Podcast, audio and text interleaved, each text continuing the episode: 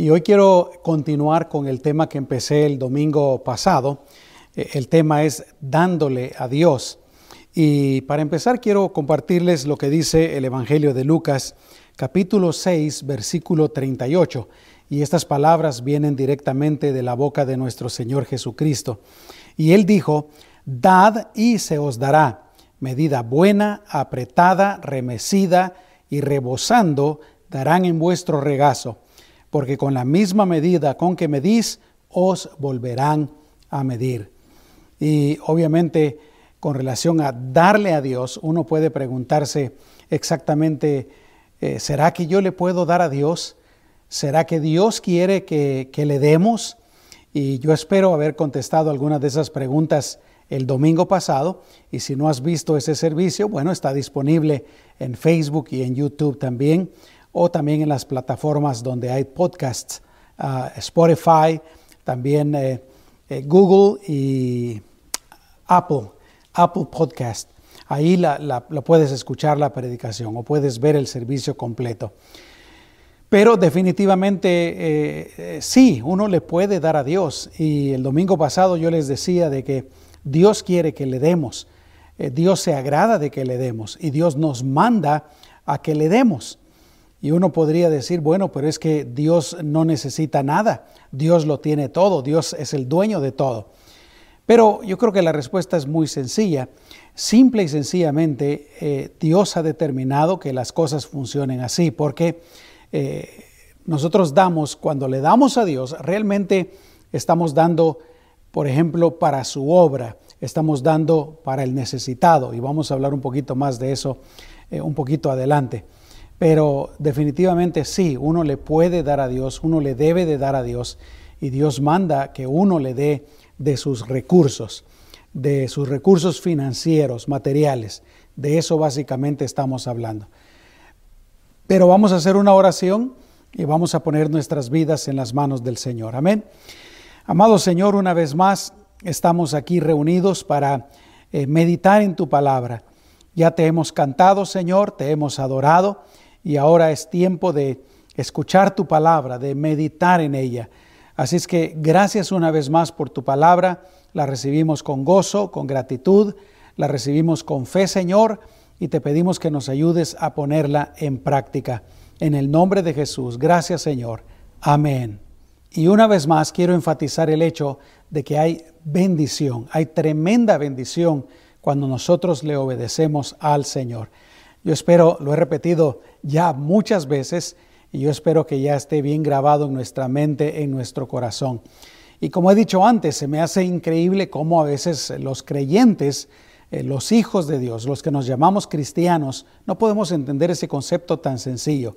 Cuando nosotros vivimos una vida de obediencia a lo que el Señor nos dice, a la manera de vivir que Él quiere que vivamos, hay bendición, hay bendición para nuestra vida, para los nuestros, para nuestra familia. Y eh, en el área financiera es exactamente lo mismo. Quiero recordarles lo que hablábamos el domingo pasado, así de una manera muy rápida.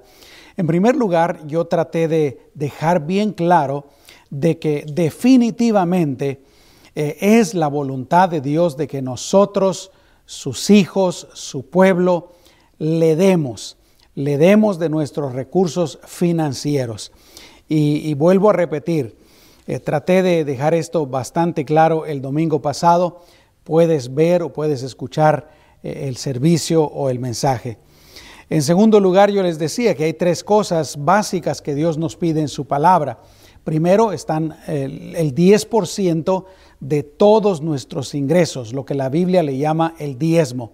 Dios desea que le demos de nuestro salario o de las ganancias de nuestros negocios, el 10% para Él. Y es más, la Biblia dice que es de Él, no es nuestro. Y nosotros, por ser tan buenos, por ser tan, tan bondadosos, le vamos a dar. No, es de Él. Cuando se lo damos, todo lo que estamos haciendo es dándole lo que genuinamente le pertenece a Él. Aparte del diezmo, dijimos que Dios nos pide las ofrendas.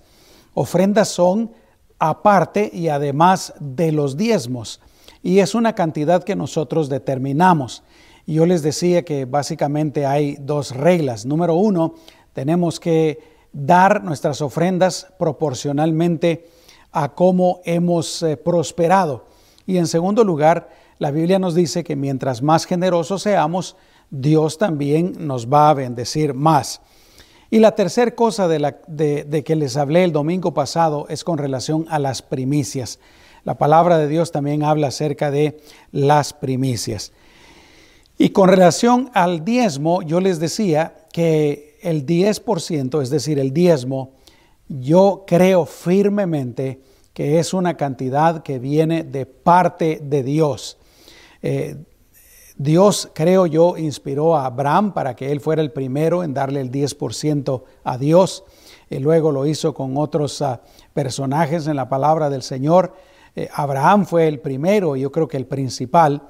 Y luego Dios lo estableció como un mandamiento en la ley de Moisés para su pueblo Israel. Así es que, por eso les decía yo, yo creo que el 10% es una, eh, un porcentaje determinado por Dios y es una guía excelente que los cristianos todavía en nuestros tiempos, el día de hoy, podemos seguir. Pero hoy quiero hablarles de tres temas. El primer tema es por qué le damos a Dios de nuestros recursos. O podría decir más eh, de otra manera, las razones por las que nosotros le damos al Señor. El segundo tema es cómo le damos al Señor de nuestros recursos. Y el tercer tema es las promesas de Dios para los que le den de sus recursos. Vamos a entrar inmediatamente al primer punto. ¿Por qué debemos darle a Dios de nuestros recursos? Y yo quiero compartirles ocho razones. Yo creo que la razón más importante, creo que la, la razón principal, la que debe de estar número uno en nuestros corazones, es que debemos de darle por amor. Eh, todos sabemos lo que el Señor dijo. Él dijo que teníamos que amar a Dios con todas nuestras fuerzas, nuestra mente, nuestra alma, nuestro corazón. Y también sabemos que el amor no son solo palabras, el amor son acciones. El amor es un compromiso que nos lleva a acciones. Jesús dijo en Juan 14, 15, si me amáis, guardad mis mandamientos. Y entre todos los mandamientos del Señor está el dar a Dios. Primera de Juan capítulo 5 versículo 2. En esto conocemos que amamos a los hijos de Dios, cuando amamos a Dios y guardamos sus mandamientos. Cuando amamos a Dios y guardamos sus mandamientos. Yo creo que está bien claro. Entonces, si amamos a Dios, pues y debe de ser, repito, la principal razón por la que le damos, por amor, no por obligación, aunque sí hay obligación, porque es un mandamiento de parte de Dios, pero eso es secundario. La principal razón por la que debemos de darle a Dios debe de ser porque le amamos, porque queremos agradarle, porque queremos honrarle y queremos ser obedientes. La segunda razón por la cual le damos a Dios, yo creo, que debe de ser por gratitud. Yo siempre me acuerdo de las palabras de Jesús que dice que Dios es bueno eh, y dice, Él hace salir su sol sobre justos y sobre injustos. Dios nos da todo. Ahí en el libro de Santiago dice que toda buena dádiva, todo don perfecto viene de lo alto, del Padre de las luces, en el cual no hay sombra de variación. Realmente debemos de reconocer que en primer lugar todo le pertenece a Dios. Absolutamente todo le pertenece a Dios. Nosotros solo somos usuarios de lo que a Dios le pertenece. Y es más, nosotros mismos también le pertenecemos a Dios. Pero no solo eso, debemos de reconocer en segundo lugar que todo lo que recibimos, todo lo que tenemos, viene de parte de Dios, ¿no es cierto? Por ejemplo, el aire que respiramos, eh, el, nutriente que consumimos para vivir, el sol que nos da energía, etcétera. Todo es de Dios y todo viene de Dios. Entonces, yo creo que todos podemos estar agradecidos con el Señor. ¿Quién de nosotros eh, puede decir, yo no tuve para comer durante todo el 2020? O, o no tuve esta cosa o no tuve la otra cosa. La verdad es que Dios ha sido bueno con nosotros. Dios nos ha proveído de todo lo que necesitamos. Y por gratitud, pues, como una muestra de gratitud. Hay un dicho por ahí que dice, agrado quiere agrado. Bueno, nosotros podemos mostrar nuestra gratitud también al Señor eh, al ser obedientes a Él y a darle de nuestros recursos como Él nos manda y Él nos pide en su palabra. Pero por otra parte, también le, le podemos dar al Señor y le damos al Señor como muestra de adoración. Hay que recordar que adoración no es solamente cantar, adoración no es solamente eh, alabar al Señor con nuestras palabras o con nuestros gestos, aunque eso es tan hermoso y eso es tan importante, pero realmente adoración debe de ser nuestra vida completa y también como parte de nuestra adoración debe de estar pues el darle al Señor lo que Él nos pide de nuestros recursos financieros. Te leo lo que dice el Salmo, Salmo 96, versículos 7 al 9. Dice, tributad a Jehová, oh familias de los pueblos, dad a Jehová la gloria y el poder. Ahí está hablando de adoración. Y escucha lo que dice en el versículo 8. Dad a Jehová la honra debida a su nombre. Y aquí viene, traed ofrendas y venid a sus atrios. La adoración siempre ha ido acompañada de ofrendas, de los recursos financieros de las personas. Y eso no es una excepción para nosotros. Y termina diciendo en el versículo 9, adorad a Jehová en la hermosura de la santidad, temed delante de él toda la tierra. Por eso digo, le damos al Señor también como una muestra de adoración. Cada vez que nosotros vamos a la iglesia o cada vez que nosotros damos de nuestros recursos financieros para el Señor, hay que recordar que le estamos adorando también. Que no se nos olvide eso, mis amados hermanos. Pero además de, darle por amor, por gratitud, como una muestra de adoración, también definitivamente lo hacemos por obediencia. En la palabra del Señor encontramos pues que Dios nos manda que le demos, eh, que le demos el 10% de nuestros ingresos, que le demos ofrendas, que le demos primicias, que le demos pues de nuestros recursos por obediencia. Pero por otra parte, no solamente por estas razones, pero también para seguir el ejemplo de Dios. La palabra de Dios nos enseña que Dios es dador, como te decía antes, lo que dice ahí en el libro de Santiago, toda buena dádiva, todo don perfecto viene de lo alto. Pero no solamente eso, Dios nos dio el regalo más grande, la ofrenda más grande que fue su Hijo Jesucristo, el sacrificio más grande. Escucha lo que dice Romanos capítulo 8, versículo 32. Dice, Dios no escatimó ni a su propio Hijo, sino que lo entregó, dice, por todos nosotros. Aleluya. Quiere decir que, que eh, Dios ah, no solamente nos dio todo lo demás, y precisamente es lo que termina diciendo ese, ese pasaje. Dice, ¿cómo no nos dará eh, con Él todas las demás cosas? Pero el punto es, esa palabra escatimó Quiere decir, Dios no solamente nos dio todas las cosas, pero cuando llegó el momento de que se necesitaba su hijo, eh, Él no lo guardó, Él no lo protegió, Él no lo retuvo, sino que aún a su propio hijo, su hijo unigénito, su hijo amado, lo dio por nosotros. Entonces nosotros también podemos ver que Dios es un, un Dios dador y nosotros seguimos su ejemplo cuando nosotros también le damos a Él. Pero no solo Jesucristo, eh, perdón, no solo Dios, nuestro Señor Jesucristo también.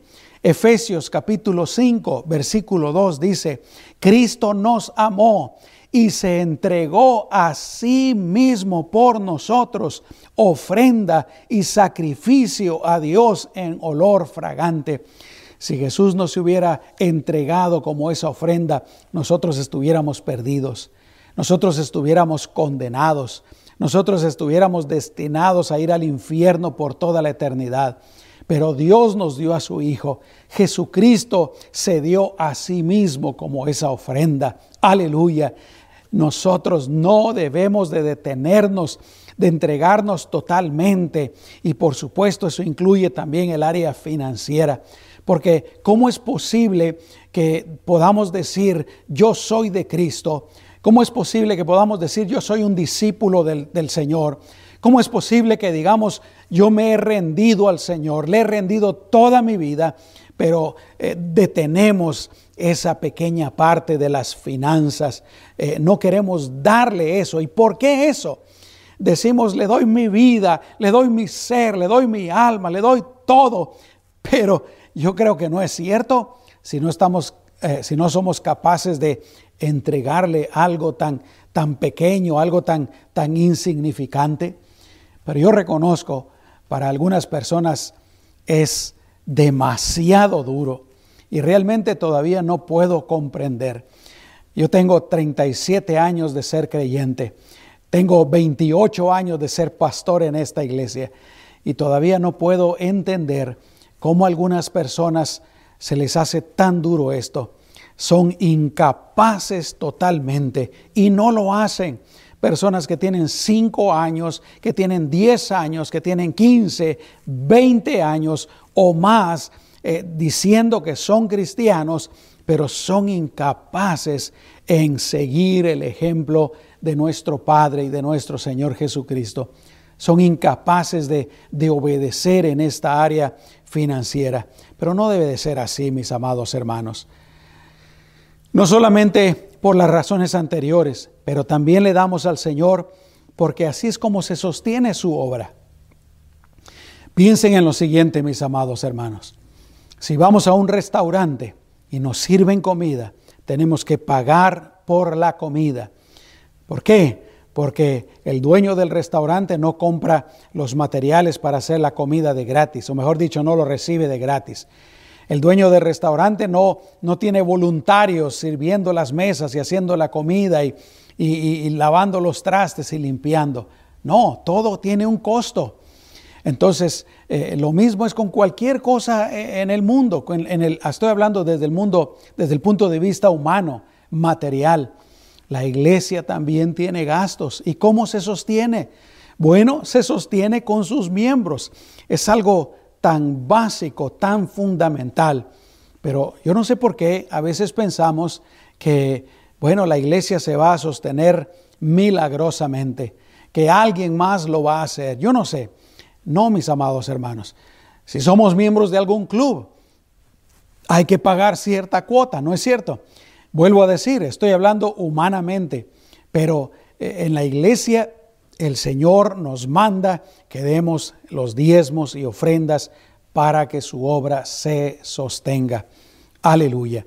Dar para nuestra iglesia definitivamente revela que hay conocimiento en nosotros, revela que entendemos cómo funcionan las cosas, revela que entendemos la palabra del Señor.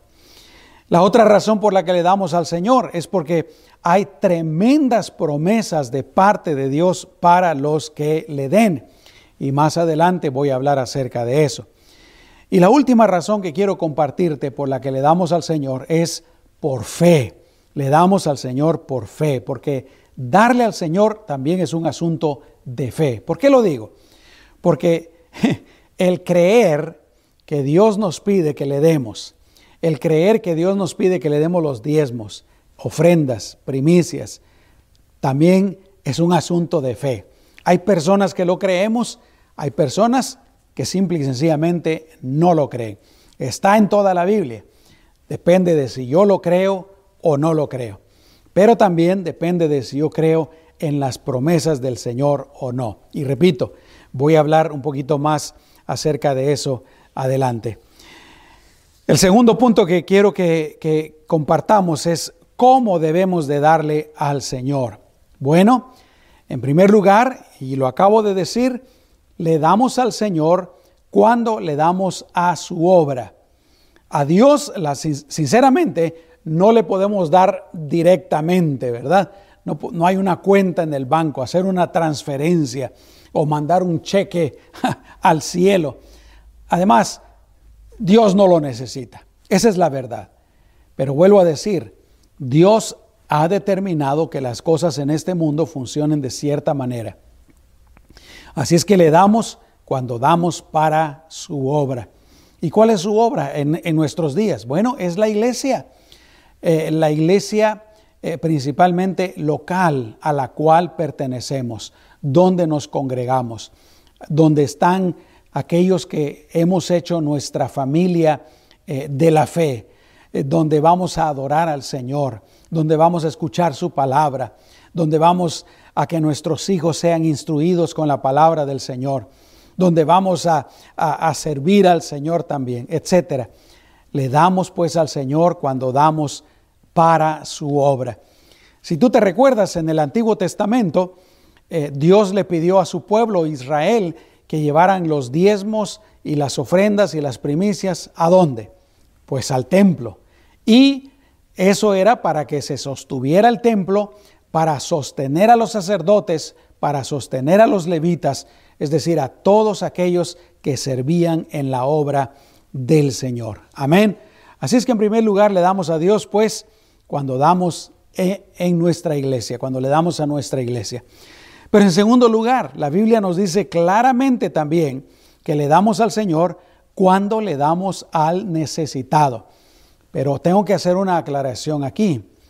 No podemos darle al necesitado quitándole a la obra del Señor.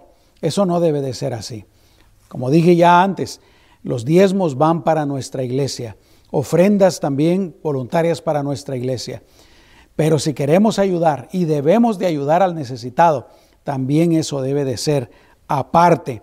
Escucha lo que dice la palabra del Señor.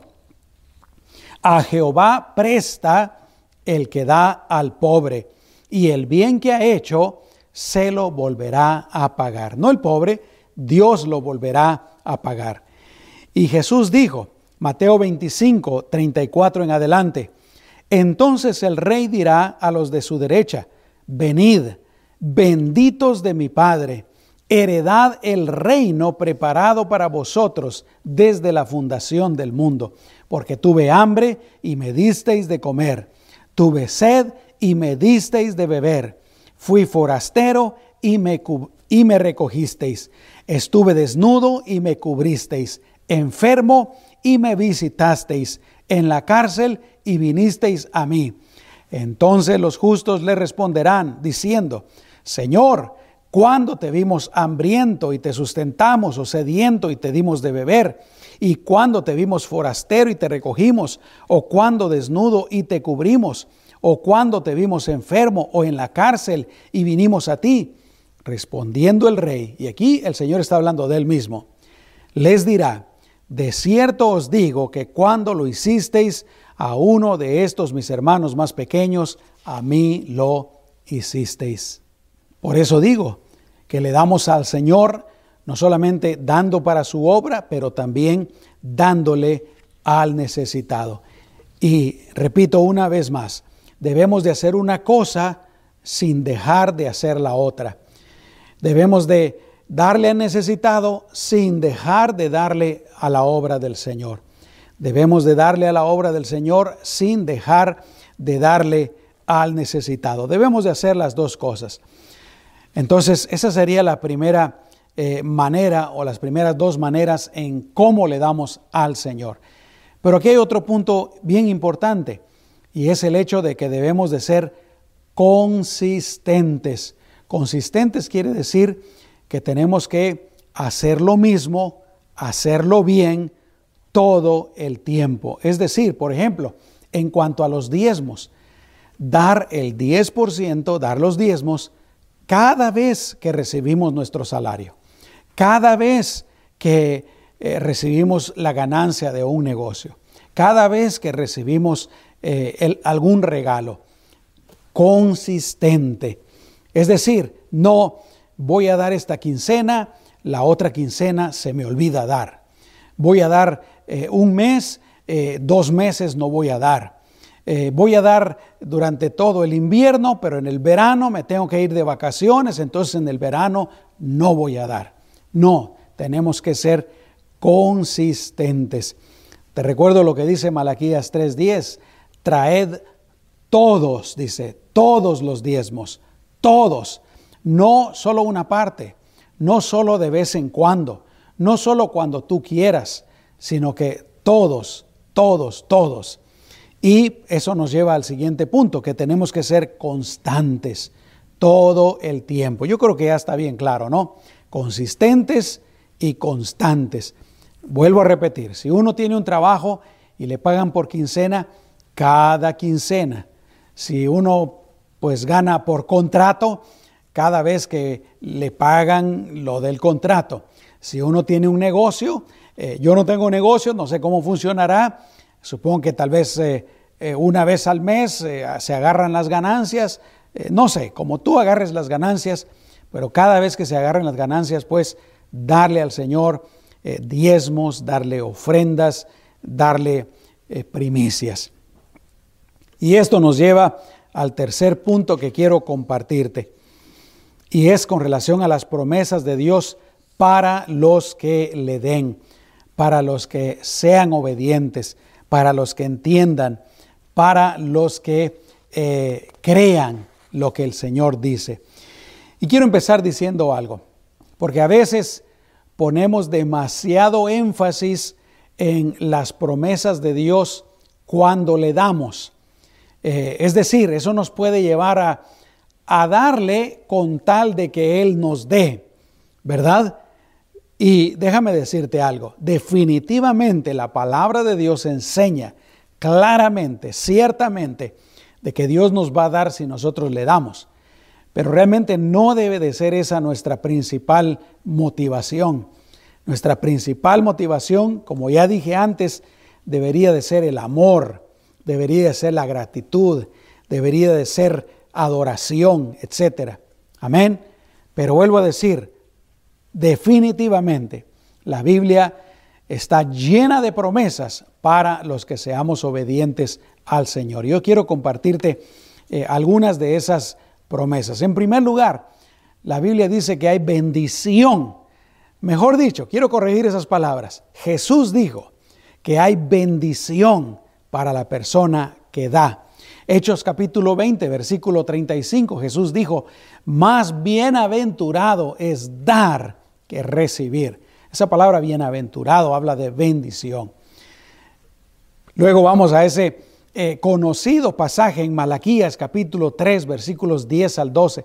No lo voy a leer porque tú ya lo conoces. Ahí, en primer lugar, Dios nos dice, y es el único lugar y es la única razón por la que Dios nos dice que lo pongamos a prueba, que lo probemos. Imagínate esto. Qué tremendo. Dios nos dice que lo pongamos a prueba. ¿Con qué? Dándole los diezmos y la ofrenda. Y dice que si lo hacemos, en primer lugar, hay tres promesas ahí.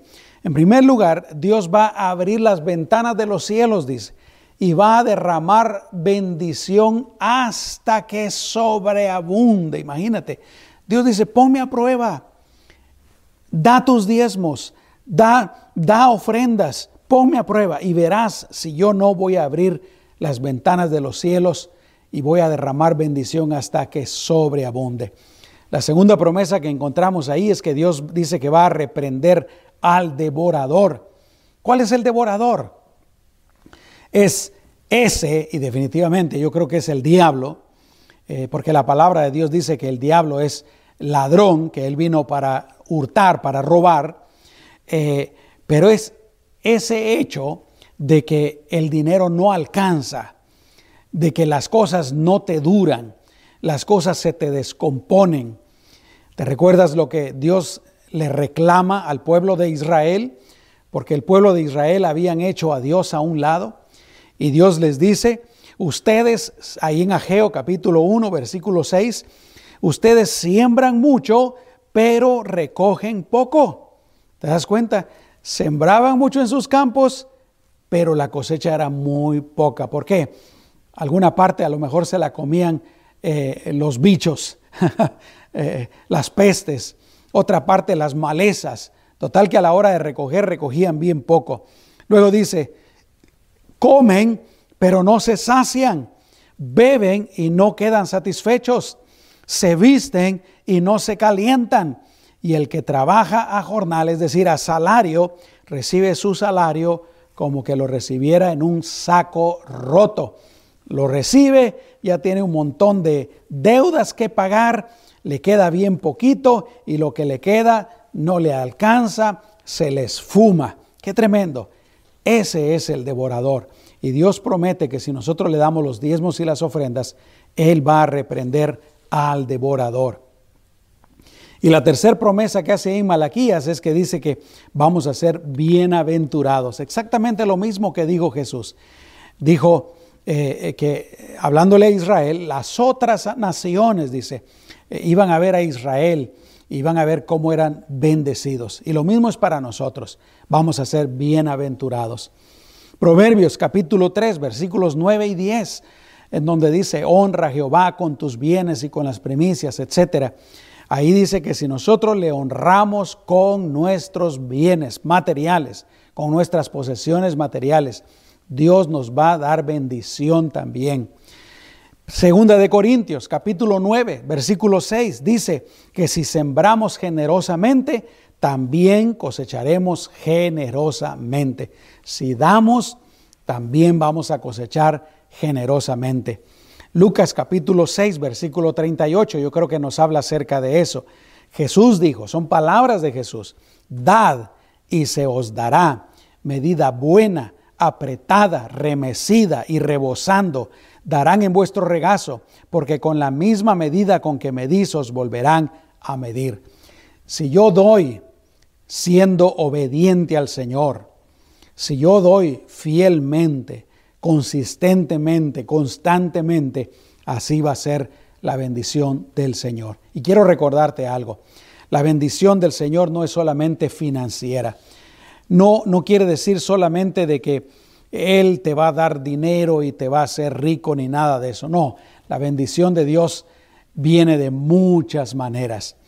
Y créeme, yo prefiero este tipo de bendición que te voy a mencionar ahorita eh, y no solo las bendiciones financieras. Por supuesto, queremos ser bendecidos financieramente, materialmente. ¿Quién no? Queremos tener estabilidad, queremos tener lo suficiente para eh, cubrir todas nuestras necesidades y que nos quede para otras cosas, ¿no? Pero escucha, ¿qué tal protección?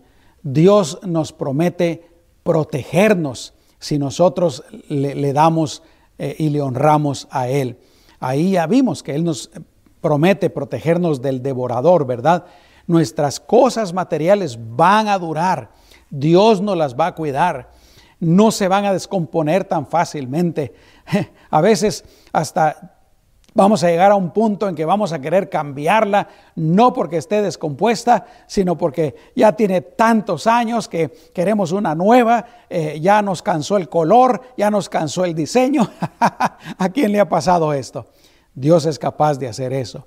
Pero no solo proteger nuestras cosas materiales, proteger eh, nuestra integridad física, proteger nuestra salud, ahorita que está el COVID-19, yo creo con todo mi corazón que Dios puede guardarnos, Dios puede protegernos de contagiarnos, Dios puede guardar nuestra salud. ¿Qué tal protegernos de ataques del diablo? La Biblia dice que el diablo anda como león rugiente viendo a quién devorar. Dios nos puede proteger de los ataques del enemigo. Dios nos puede proteger de accidentes. Aleluya. Pero no solamente eso, hay otras cosas que son más importantes. Por ejemplo, eh, Dios puede bendecir nuestra familia, que haya paz, que haya tranquilidad, que haya armonía, que haya alegría, que haya bienestar. Aleluya. Por eso te digo, esas cosas son más valiosas que cualquier bendición material. Gloria a Dios. El punto es que Dios sí promete en su palabra que si nosotros somos obedientes en el área financiera para con Él, Él nos va a bendecir, Él nos va a guardar, Él nos va a prosperar también. Lo hizo con el pueblo de Israel en el Antiguo Testamento y lo puede hacer y lo hace el día de hoy también. ¿Cuántos dicen amén, hermanos? ¿Reciben esa palabra? ¿La creen? Gloria a Dios. Y para aquellos que no la creen, yo les animo con todo mi corazón para que eh, le demos al Señor. Amén. Para que seamos obedientes, para que le mostremos nuestro amor, nuestra gratitud de esa manera. Aleluya. Definitivamente Dios quiere que le demos. Y como ya dije, lo vuelvo a repetir, hay grandes bendiciones cuando nosotros le damos. Amén. Vamos a orar. Amado Señor, podemos entender por tu palabra, por lo que tú nos enseñas en tu bendita y santa palabra, de que definitivamente es la voluntad de que te demos, Señor. Está bien claro. Eh, hay personas que no lo entienden, Señor. Y yo te pido en tu nombre precioso que ayudes a alguna persona que no ha logrado entender eso, Señor, para que lo entiende para que lo entienda. Y luego viene la, la otra pregunta, ¿cuánto, cuánto le debo de dar al Señor? Tu palabra también nos enseña claramente cuál es tu voluntad. Tú quieres que te demos el 10% de todos nuestros ingresos, el diezmo. Tú quieres que te demos ofrendas voluntarias, Señor. Señor, ayúdanos a amarte verdaderamente. Y si te amamos verdaderamente, vamos a querer honrarte, vamos a querer obedecerte, Señor. Ayúdanos, Señor. Yo te quiero pedir, Señor, una bendición especial, eh, porque tu palabra así lo dice, Señor, sobre las vidas de todos aquellos que fielmente, que constantemente te están dando y le están dando a tu obra, Señor. Bendícelos, protégelos, guárdalos, ayúdalos, guía sus vidas, Señor, en el nombre de Jesús. Te pido, Señor, por aquellos hijos tuyos también, hijas tuyas, que no han logrado entender esto, Señor, que no han logrado captar este mensaje, que no lo han creído, Señor, o hay algo en sus vidas que los está eh, que es un estorbo, Señor, para que ellos den este paso de obediencia, de amor y de fe. Señor, ayúdalos en el nombre de Jesús. Ellos no saben lo que se están perdiendo, Señor al, no obedecerte en esta área. Eh, bendícelos, Señor. Ayúdalos a entender, a cambiar, Padre, en el nombre poderoso de Cristo Jesús. Gracias, Señor. Señor, yo te pido por todos en general. Te pido, Señor, que nos sigas guardando. Te pido, Señor, que nos sigas bendiciendo, que nos sigas prosperando. Y ayúdanos a nosotros, Señor, a honrarte en todas las áreas de nuestra vida incluyendo, Señor, el área financiera. En el nombre poderoso de Jesús. Gracias, Señor. Amén y amén.